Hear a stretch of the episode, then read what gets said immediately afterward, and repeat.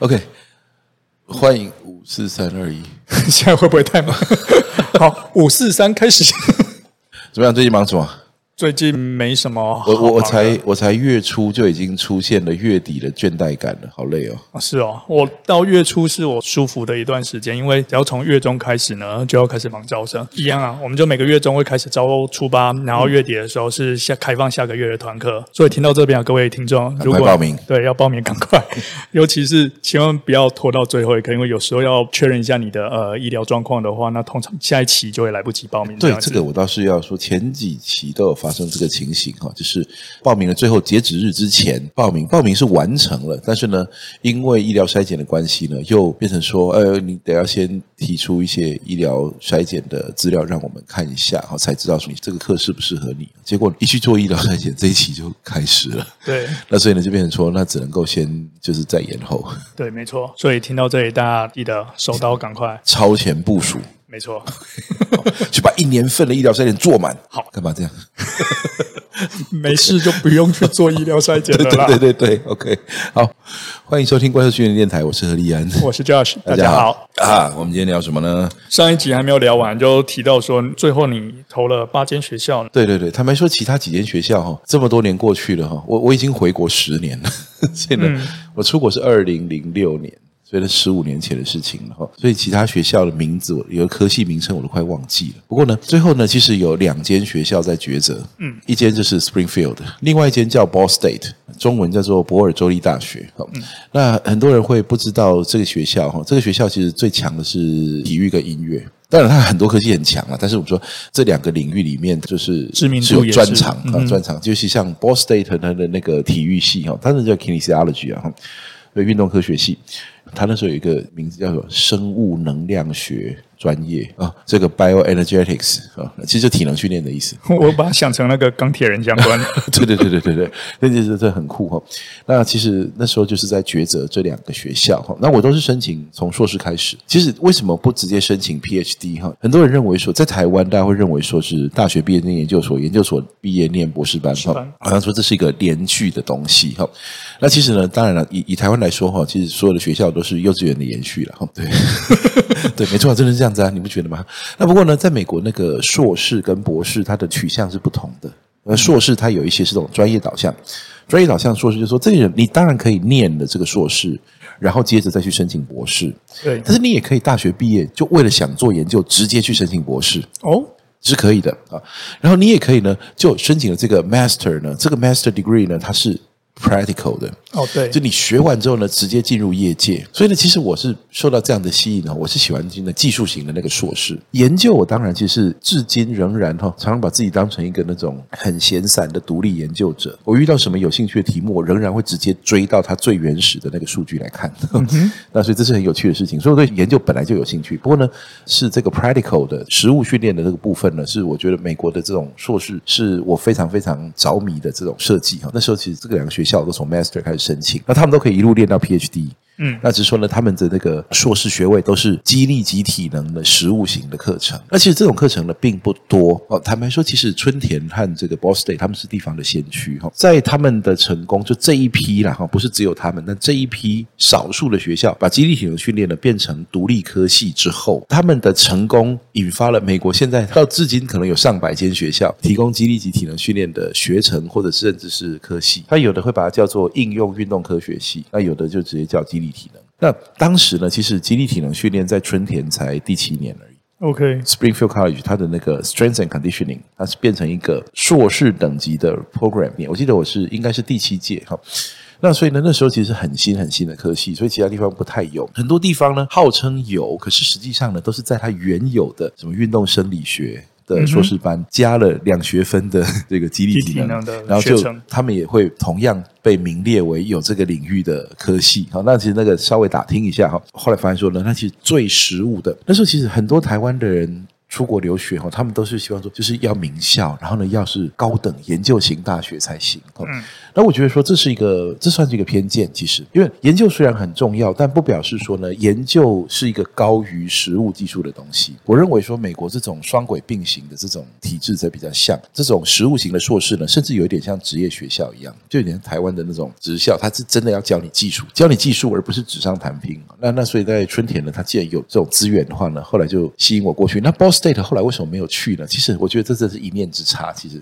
坦白说，这两个学校我去任何一间，我应该都会蛮开心的。那不过呢，春田那边呢，就是他们的那个国际学生处呢，哈，就比较积极的不断跟我写信哈，然后呢，问我说我已经录取了，是否决定要来读啊？哈，然后呢，这个有没有什么问题需要问他们的？哈，这样子，我突然发现说，哎，在这边好像呃很多问题比较容易找到人。帮忙解决，OK，然后 所以呢就这样子，最后这个等于是说两个平手的学校的一分之差，哦，就是就加了一分之后呢，我就决定过去了。那到了那个春田之后呢，哈，当然 凡事哈跟想象都是不太一样，别误会哈，那个学校超棒，那个环境超恐怖的。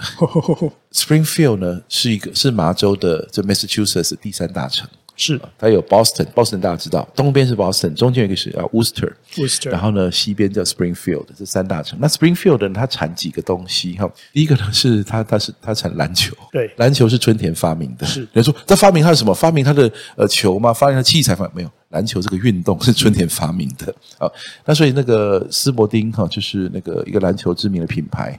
也在那边有厂，再来春田是那枪械哦，出产枪械的。为什么呢？因为以前 Boston 靠海，对，那你的对海打仗，那你的兵工厂不能放在海边，它被劫走了怎么办？就往后放。所以呢，它要送前线非常快，然后但是呢，它在后方生产又很安全啊。所以呢，Springfield 也是出产枪支的。所以你在那一边其实是可以合法持有枪支的，这、呃、是当然的。嗯、那其实呢，我觉得满街都是枪。呃，我在那边呢。你晚上睡觉，夜深人静的时候，就会听到那个 downtown 地区哈，就是莫名的枪响。那有的时候呢，零星的一两枪哈，就是变成一大片枪声。然后接着呢，就会有这个警车的声音啊，或什么的。就是它不是一个治安太好的地方。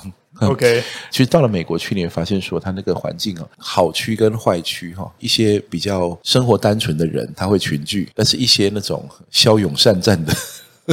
居民呢会群聚，所以呢，你会发现说几条街过去之后呢，你会发现说，哎，这看起来环境不太安全。但是退回几条街来，发现，哎，这里又是那种可以遛狗啦，小孩可以在马路上玩啦，这种非常平和这种地方。那所以在那边就遇到了哈，就进来了，就是反正整个环境就要适应嘛，嗯，然后可以卯起来，赶快开始开始认真读书。然后当然呢，那去一个地方呢，就不能够只读书而已哈。就好像找了那边的最大的巴西柔术 的那个训练中心，然后开始练。所以呢，到美国呢，就马上就绪了读书和训练。呃，上一集我说到说，在文化大学是我刘姥姥逛大观园哈，那到美国呢是逛的第二次 更大的大大观园。对，那一整个那时候在美国读书，我想它最大的好处就是什么呢？就是我们在台湾哈，永远在分析那个二手的那种资料，就是说你会觉得说，这美国人先怎么样，然后我们去。观摩它，到美国之后，你会感觉到说那种直接面对真实世界的问题，然后想办法提出有效的解决方法，那种精神是直接就实践在你的每天的课程里面的。他刚开始非常辛苦，因为呢，一去的时候呢，就要先修一些那种什么生理学、解剖学那种基本课程，那那个全部都用英文重学一次是非常吃力的。那所以呢，就大概是这辈子读书最认真的时候。然后再来就是开始读肌力体能训练，然后一些实物课程，然后又会叫你跑跑跳跳、做重量这样。那所以那个课程非常非常扎实。那你每天都很愉快，可是每天都很累。就你，你觉得你真的有在努力，可是你有些时候那个努力是那种你需要克服的东西太大，所以常常是那种你努力了半天，然后呢，你觉得那种那种目标还很远那种感觉。嗯哼，就某个新观念进来，老师说，哎，还不懂这个的话呢，要去读一下什么什么东西。你突然发现那是又是好几大本的原文书，或者是说呢，有一大堆那种研究的 paper 嘛，那种 peer review 的那种 paper 啊，它都是通常我们都用 A4，然后把它印出来哈。然后那时候电子书还不流行啊，那基基本上那时候只有那那时候连 iPad 都不流行啊，那所以要知道电子书的把它印出来。印出来之后呢，把它装订，然后所以你就呃去图书馆里面把东西印资料印出来，印出来，然后呢就一大堆。那时候呢，上学要拉杆箱，有有同学要不然就是登山大背包，OK，然后不然就是有开车到学校的人就把东西往车厢一放，这样子就是资料之多哈，每次都有念不完的书这样子。然后那段时间呢，痛苦的熬过去之后呢，逐渐开始有一点苦尽甘来的感觉，就是说你懂得够多了，接下来是开始享受那个分析和比较，然后还有实物上的应用。我觉得很多人跳过这段的功夫哈，就是没有经过那个仔细研读的过程，然后所以说他在真正去呃接受一些分析比较的时候，他比较容易接受别人的观点。那春田的话呢，他们是从一开始就是说，将来你一定要独立作战，所以你从硕士的时候你是要一个独立工作者，博士班的话你还是一个独立研究者。嗯哼，那所以呢，他就教你很多这种这种功夫。然后，其实我在美国读第一年书的时候呢，那时候呢，就呃，老师就鼓励说，哎，其实你这个条件，你可以念到博士班去的。OK，对，然后所以我就硕一我就申请博士班。那当然那时候没有拿硕士学位，是用台湾的硕士学位去申请的。然后过程当中呢，这个当然他们也是有很多的，因为你人就在学校了，所以这个老师把你叫来问一次，那个老师把你叫来问一次。嗯，那时候呢，我的我自己写的这个读书的规划，我说我要读激励体能，但同时呢，我要读运动心理学博士班，这是一个蛮奇怪的组合。现在可能不奇怪，以前是很奇怪，因为以前读激励体能训练的人，博士班不是读运动生理学，就是读生物力学。那心理学是一个那时候还没。有跨到这里的东西，那时候心理学比较研究像社会心理学，哈，研究什么动机啦，哈，然后呢焦虑啦，哈，然后什么习惯养成什么之类的这些东西，哈。那关于训练呢，那时候还没有这么直接的说，像训练的指导啊、动作控制啦这些东西，哦，那时候其实它没有结合的这么好，有点像是那个领域已经存在，但它其实是分散。那所以说，激励体能上来会想要走心理学的人其实并不多。那所以那时候呢，就我把我的计划写出去的时候，他们也觉得有点奇怪，然后他们也是开了几次会，然后理解了一下，然后也让我去。present 了几次哈，然后去面谈了几次之后呢，他们说 OK 好，就这样吧。虽然你还是硕士生，但是你同时也恭喜你，你现在也是博士生。OK，所以呢，我那时候就拿着博士生的学生证，然后呢，同时呢，再继续读我的硕士，也同时也直接开始读博士。OK，所以我就把它重叠着，就这样读上来。这一路读到毕业，一路读到毕业的时候呢，那时候就回台湾。那时候回台湾其实回文化大学母校，然后呢回去当教授。其实我本来在美国读书的时候，读到博士资格考，那是一个非常大的关头啊。那时候简直是对我们来说是那种，你知道，其实我我们知道人生永远有别的方向可以走。可是博士资格考这种东西哦，真的会把你逼到你觉得不成功变成人那种感觉哦。就那时候呢，博士资格考呢，其实我亲眼看到，就我们同学哦，其实年纪很大了哈，这个中年女性哈，一个白人，已经在在学校当体育老师很久，然后来念博士。博士资格考考完就，从开始哭着走出来。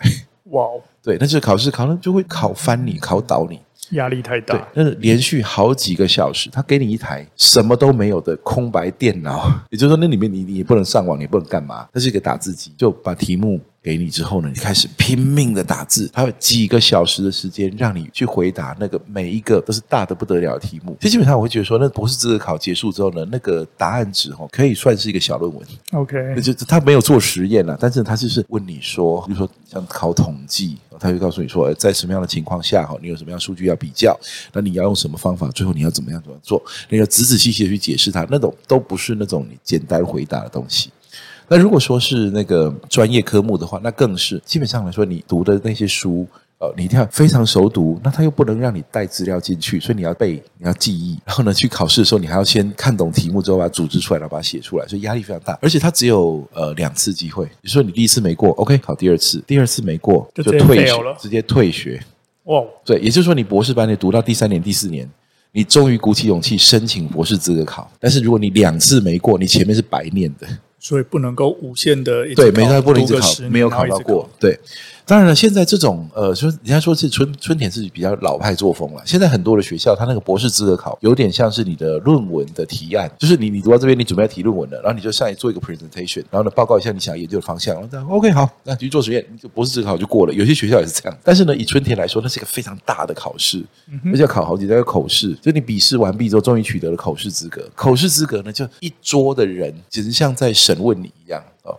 那每一个人呢，用他的专业领域拼命考你，然后你当然会答错一些东西，然后就一身冷汗的觉得说，我刚刚讲的什么东西啊？拜托，赶快再给我另外一题，我可以回答好一点的。然后下一个人发问，然后你就回答，一直回答，到最后就脑袋一片空白的，把非常长的面试哦结束，结束掉之后呢，回家等结果。然后呢，那时候呢，其实我面试前哦，我去买了两箱啤酒。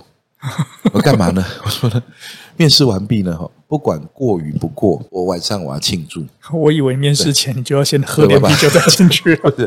就我面试过完以后呢，暂时我不管有有过没过，没过我就努力下一次。我反正我第二次机会，那反正呢，当天也不会知道结果。反正呢，过完暂时忘记这件事情，然后回家我要把自己灌醉啊休息。结果呢，当天呢回家哈，陪我度过那一天的时光的不是啤酒，嗯，是止痛药。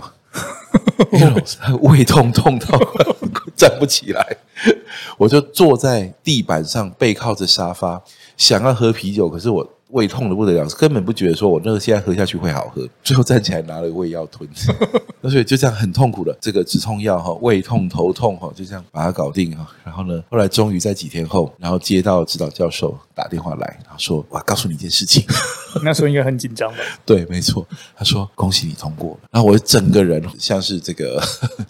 整个人像是那种无法形容那种压力解放的感觉，我就觉得说，其实呢是这样。虽然我们人生都不喜欢故意找自己麻烦，嗯，可是要知道那种熬过痛苦之后的那种反差，其实大概是人生中最快乐的那几个时刻。我现在讲起来都还会有点激动。然后呢，那时候过了以后呢，就你知道博士资格在台湾的话没有，因为台湾觉得好像满街都是博士吧，哈，满街都是博士，也没那么多啦。然后呢，所以在台湾呢，其实博士还蛮小的。但在美国的博士资格考过后，你是准博士嘛？嗯、就博士候选人啊，candidate。对，candidate 的资格出现了以后呢，其实我发现是非常不一样。第一个，所有的老师把你当成同事，不再把你当成学生。所以在学校，第一个是你可以开课，这可以开课呢，对我来说是经济上莫大的改善。要不然我在国外都快穷死了。你现在不是就已经有跑去当数学系的助教？啊、对，对，没错。对，有些人可能不知道这个。那时候到美国去的时候呢，第一年还很潇洒的跟起来说，请爸妈先借我钱留学哈，反正呢，我将来会赚钱还你们。就第一年花了一百多万，我我吓死了哈。嗯就跟爸妈讲说，我看我不要念好了，你知道吗？我怪我我不想一念书就负债这么多哈。那可是呢，他们就说呢，呃，是这样啦哈，就是如果你真是没有没有能力念就算了，如果你还念下去的话，家里想办法去攻击你。所以就我觉得压压力是蛮大的。所以那时候我就到处去找那个奖学金。可是你要在春田，你要找到体育方面的奖学金是非常难的，因为高手实在太多了。可是呢。他那个学校其实有一般科系，就是他有什么数学系、英文系，什么呃，这个统计啊，呃，对对对，那些呃，他没有，好像没有到经济系，他通常都是好像物理治疗系，然后呢，或呃，这个化学系、生物系这些的哈。那因为他的那个学校没有体育博士班。哎，对不起，没有数学博士班，但是他大学有数学系。如果需要个研究生助理的话呢，他要么就是从其他科系去聘，所以可能什么物理治疗啦，physician assistant，这在台湾没有这种东西，因为像我们家庭医师的那种科系，然后再不然就是体育系，这些有研究生的科系，会去数学系应征。然后那时候呢，我为了要钱。因为如果你应征上全职助理的话，第一是学费全免哦，那是非常大的，因为那非常大一笔，那个是上百万台币的。然后再来就是他会有生活津贴，那生活津贴当然不多了哈，可是呢，学费能免就是很重要。所以呢，我我就跑去数学系，然后数学系那也是很很神奇，跑去问他说：“哎，那你有数学系的资历吗？”我说：“没有。”他说：“那你有数学相关的那个学分证明吗？”我说：“我也没有。”他说：“嗯、呃、，you you got give me something，你要给我一点什么资历好不好？这样子。”我说：“呃，我的 GRE 数学考了七百九十分，那时候满分是八百，八百。所以在台湾很多同学都考八百，我七百九是算烂的哈。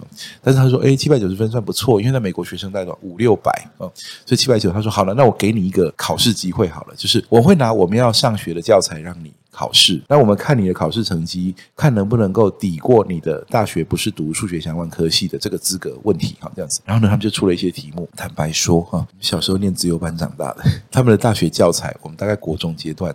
就已经全部都超进度摸过了，那所以呢，我答题的速度快到他们觉得不可思议。我还记得那时候数学系的教授，呃，这个最后呢，我所有的答案交给他之后呢，他们看一看之后呢，那个教授说：“ 呃、我们相信哈，You are one of the intelligence education product in Asia，是你是亚洲资优教育的成产品之一，对不对？” 我其实要讲这个，但是我觉得有点种族歧视，你知道吗？他是说你是不是亚洲那种资优教育的那种？那种特殊产品之一，我就笑一笑，不知道该说是还是不是。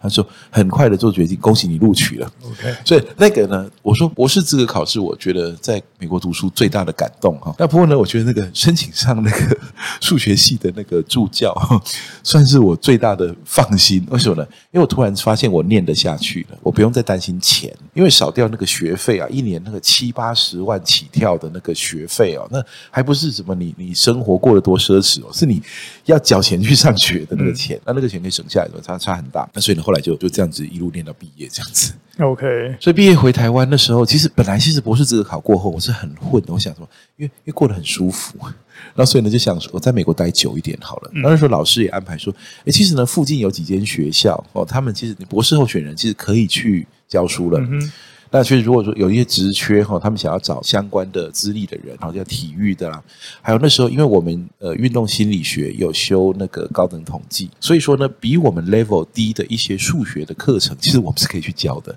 比如说应用统计，大学部的应用统计，我们是可以去教的。然后如果说要教呃运动科学，有相关科系的，我们也可以去应征。好，这样，所以呢，其实他们那时候就说，诶，其实你可以在那边教教书啊，多待几年，然后论文慢慢写哈。然后呢，甚至呢，如果说呢，老师也鼓励我说，在美国就找个教职留下来吧。好像是好像觉得说你很可以这样。那不过台湾那边呢，就是缺老师。那时候文大缺呃，他们有一些想要发展的方向。然后呢，那时候也是我的江老师哈，就是我的重要前辈哈。那时候就说呢。你要不要回来应征？我说那应征，我我飞回去应征。他说我可以面试应征啊，就是那 committee 那时候就安排面试应征。所以我因为时差的关系，我跟学校借场地，但是他说我半夜要用，我借了一个会议室。然后后来他说哦，真的吗？你有搞错？我说哦，因为我时差的关系这样。我说好了好了，那钥匙给你，你半夜自己来。所以呢，我就半夜摸黑去学校会议室，打开视讯连线，然后呢，完成了那个面试过程。然后后来呢，面试就通过，然后通过了就回台湾教书，所以赶快在那边急着把论文赶快写出来，然后赶快毕业。OK，所以那时候是其实根本还没有毕业就已经找到有条件的。他的台湾那个条件是说，如果你没有办法在多久前毕业的话，那我们这个面试结果就不算。OK，对，所以说那其实是也是就有压力啊。你的论文写完，跟你将来的工作是直接绑在一起的。哇，那个压力就更大。对，那所以呢，就本来想要写好几年的，然后突然之间规划，他那个好像要。不到一年的时间要把它完成，好像七八个月。然后当然了，本来就已经做的差不多了，其实啦。我那时候其实那个一些什么什么论文架构什么早就已经写好了，就做实验、收数据，然后跑统计，然后重跑个好几次，因为会出错嘛。后来就拼了命把它写完，然后呢，赶在我回台湾之前，就是顺利通过口试。对，那是另外一次胃痛的过程。不过因为那时候呢，其实因为资格考过了。胆气比较大，嗯哼，所以呢，真正的 defense 的时候呢，其实还蛮从容的。OK，要回想起来，没有像那个资格考考的时候呢，觉得好像 就像小虾米对大鲸鱼的感觉。后来就至少觉得自己已经是一条鱼了，这样子。好，OK，那我们今天先讲到这。原本我以为是讲不完的，对。我们会不会变成是一个系列？所以我们还没有讲到为什么要开健身房哦。对，好，那我们还是下一集好了。我以后再说了。OK，好好好，OK，OK，那我们今天就先到这里了。OK，好，拜拜。OK，拜拜。